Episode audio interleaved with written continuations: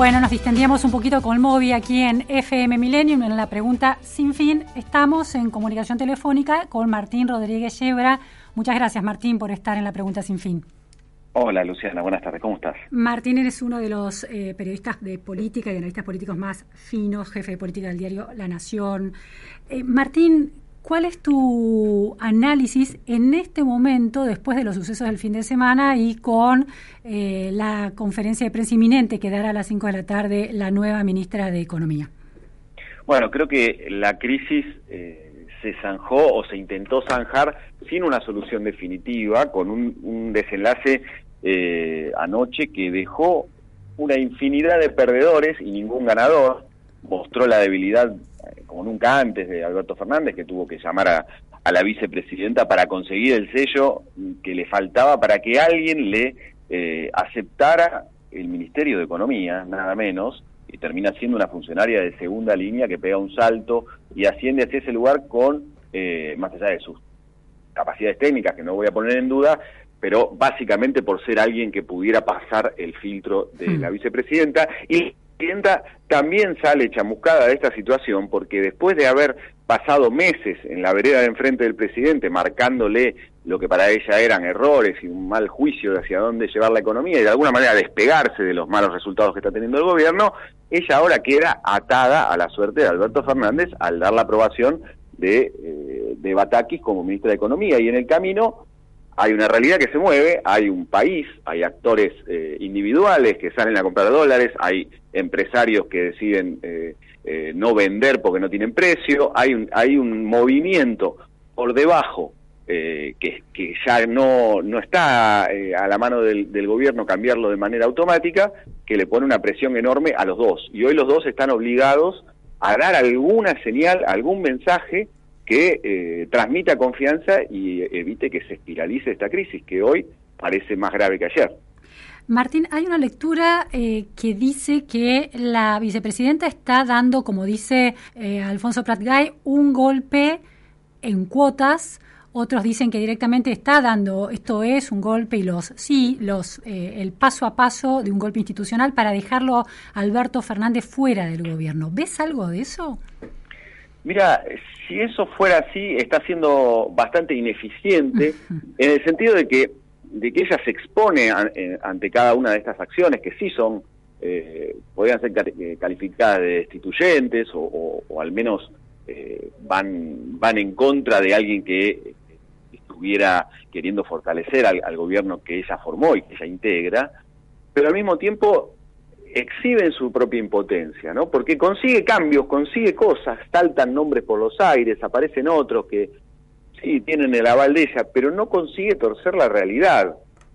Eh, entonces, era lo que desea, eh, lo que deseara fuera eh, tomar el gobierno, creo que, que podría ser eh, todavía más dura con Alberto Fernández y podría haber tomado otro tipo otro tipo de decisiones y creo que en el fondo ella no quiere hacerse cargo del gobierno y lo que busca es que el costo político de esta crisis que no parece tener una solución fácil, al menos no con las recetas que ella, que ella está planteando, el costo lo pague Alberto Fernández. Lo que pasa que hay un momento que esa huida hacia adelante se acaba y creo que es una de las cosas que pasaron anoche y ella tiene que mojarse y, aparecer involucrada con este gobierno que en definitiva gestó ella, ¿no?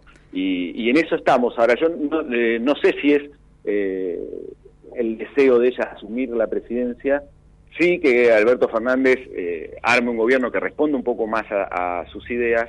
A esta altura no sé si eso es, viable, ¿no? Y lo que está consiguiendo es que Alberto Fernández se debilite cada vez más y que quizás accidentalmente, sí, ocurra que ella tenga que decidir si asume o no la responsabilidad del gobierno. Em, parece con el discurso de Ensenada, parece haber tensado demasiado la cuerda en relación al, al, agravio que muchas de sus frases representan para la figura presidencial, ¿no? Las alusiones al chat privado del presidente, comparando con su propio chat que ella puede mostrar, o la pronunciación sin errores de garganta poderosa y toda la platea riéndose, ese tipo de mm, de la decisión de tener la Eve de Bonafini sentada en la primera fila de la audiencia, un personaje que ha, que ha dicho cosas durísimas de, de Alberto Fernández. Hay una, un error de cálculo en la tensión que imprimió en ese discurso por parte de la vicepresidenta, es decir, la salida intempestiva de Guzmán.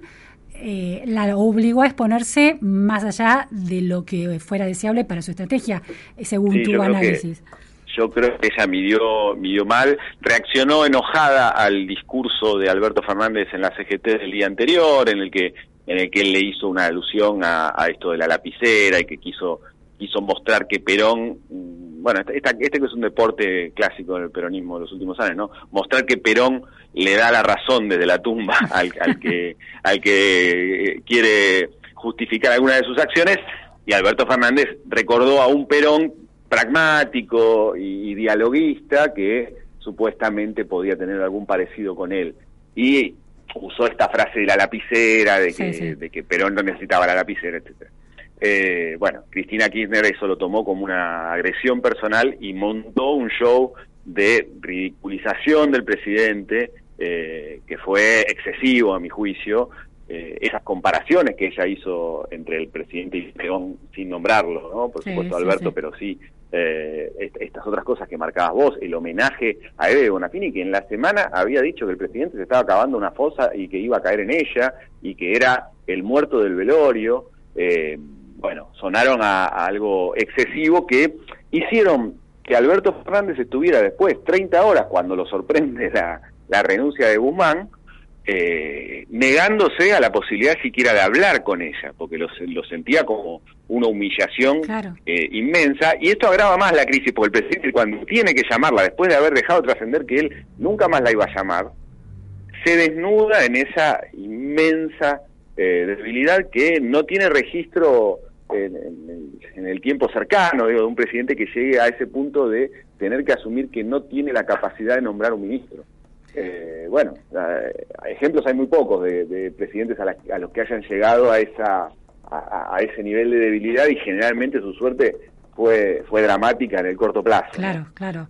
La, la mm, aparición en escena de Estela de Carlotto contando que ella lo convenció al, al presidente de que hablara con Cristina Kirchner, ¿cómo ves esa, esa figura y qué rol tiene? Es, extraño, ¿no? Esa aparición. Bueno, habla de la precariedad de la situación, ¿no? que una dirigente de derechos humanos tenga que ser quien intervenga en medio de una crisis económica para conseguir que las dos principales cabezas del gobierno se sienten a hablar, a resolver algo tan simple, va, tan simple y al mismo tiempo tan delicado como nombrar un ministro de Economía a 8 o 10 horas de que abran los mercados en una situación de un país que está siempre al borde de la corrida. Entonces, eh, que, que un actor como Estrella de Carlotto tenga que ser quien, quien tienda ese puente, te marca el, estado de cosas en el frente de todos, ¿no? Sergio Massa de alguna manera quiso ocupar ese lugar, pero sacando un, rédito personal eh, muy fuerte, que era prácticamente convertirse en, el interventor del gobierno y asumir todas las riendas. Alberto Fernández intuyó, creo que con, con eh, buena lectura, que eso era casi como renunciar, y se le plantó y le limitó lo que la oferta que le hacía para, para integrarse al gobierno. Bueno, Massa quedó fuera de la ecuación después de haber sido el hombre del día durante eh, 12, 13 horas. Y, bueno, tiene que aparecer Estela de Carlotto para sacarlo a Alberto Fernández de la negativa de hablar con ella. Sí, casi para tirarle una especie de, de salvavidas, ¿no? Porque, para poder correrse de su sensación de humillación y convertirla en un acto de grandeza.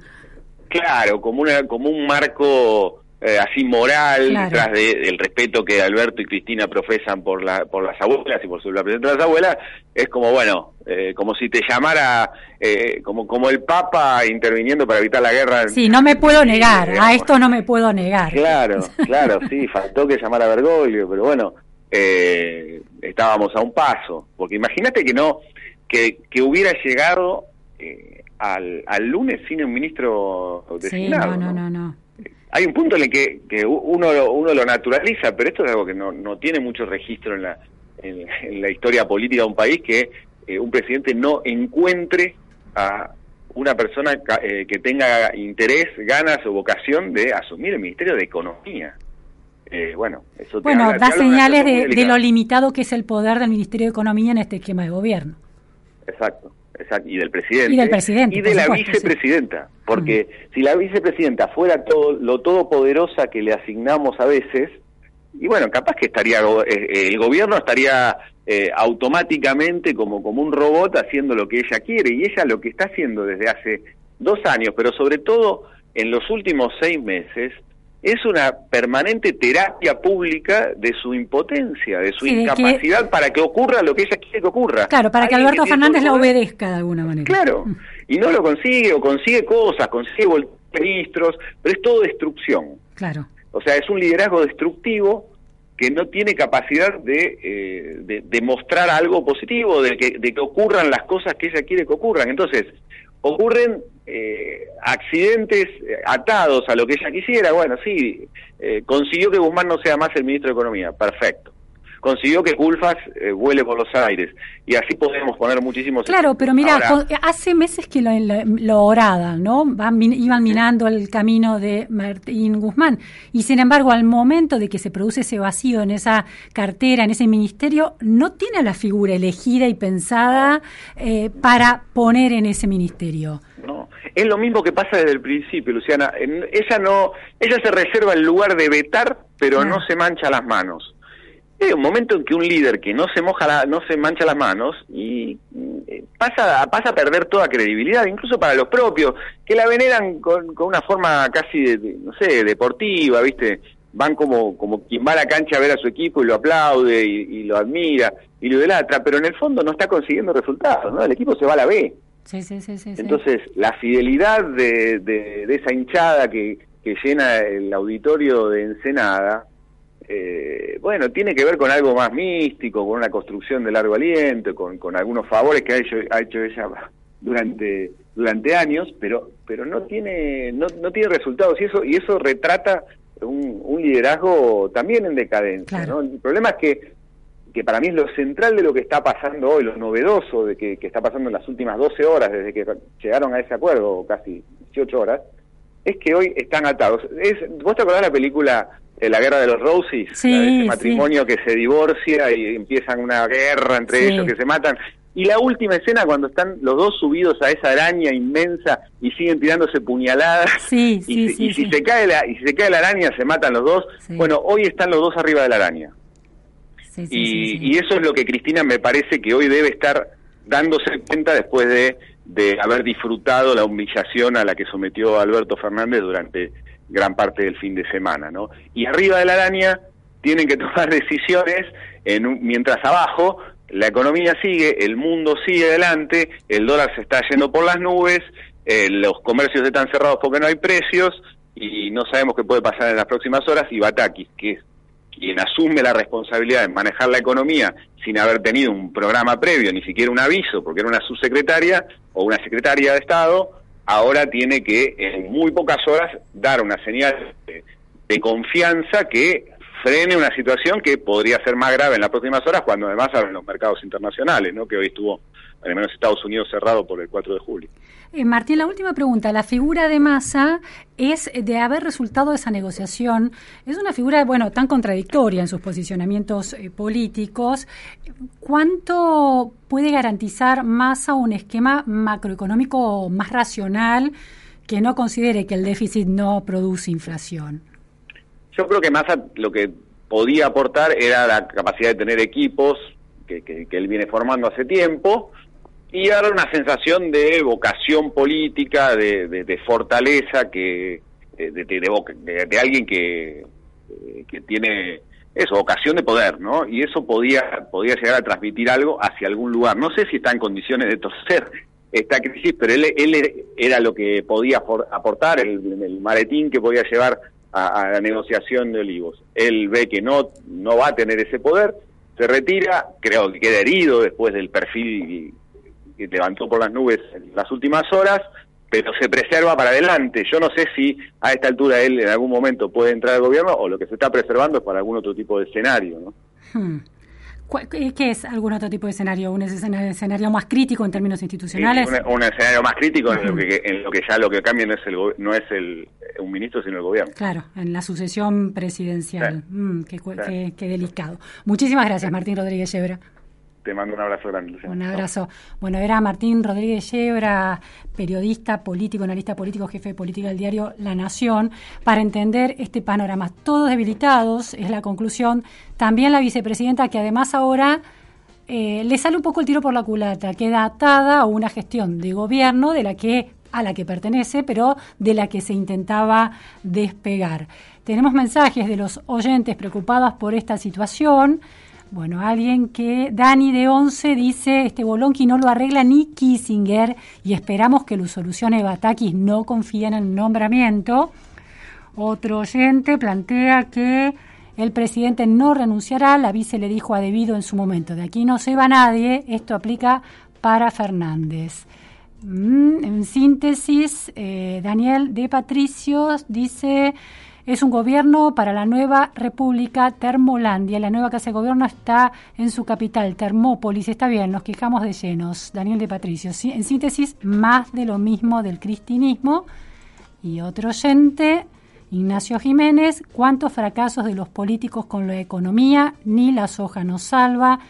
Necesitamos un Milei porque esto así no se banca más. Bueno, un eh, seguidor de Javier Milei. Hemos llegado al final de la pregunta sin fin en este lunes de una semana que va a ser muy crítica. Esto recién empieza. Escucharemos hoy las palabras de la nueva ministra de Economía, Batakis, que hablará hoy. Todo, todo parece indicar. El anuncio oficial es hoy a las 5 de la tarde. Eh, en la eh, operación técnica, Alejandra Lescarboura. En redes y en producción, Juan Sebastián Correa. No se vayan porque viene Maxi Palma con Millennium Te acompaña de 14 a 15. Nos vemos mañana, nos escuchamos mañana. Gracias.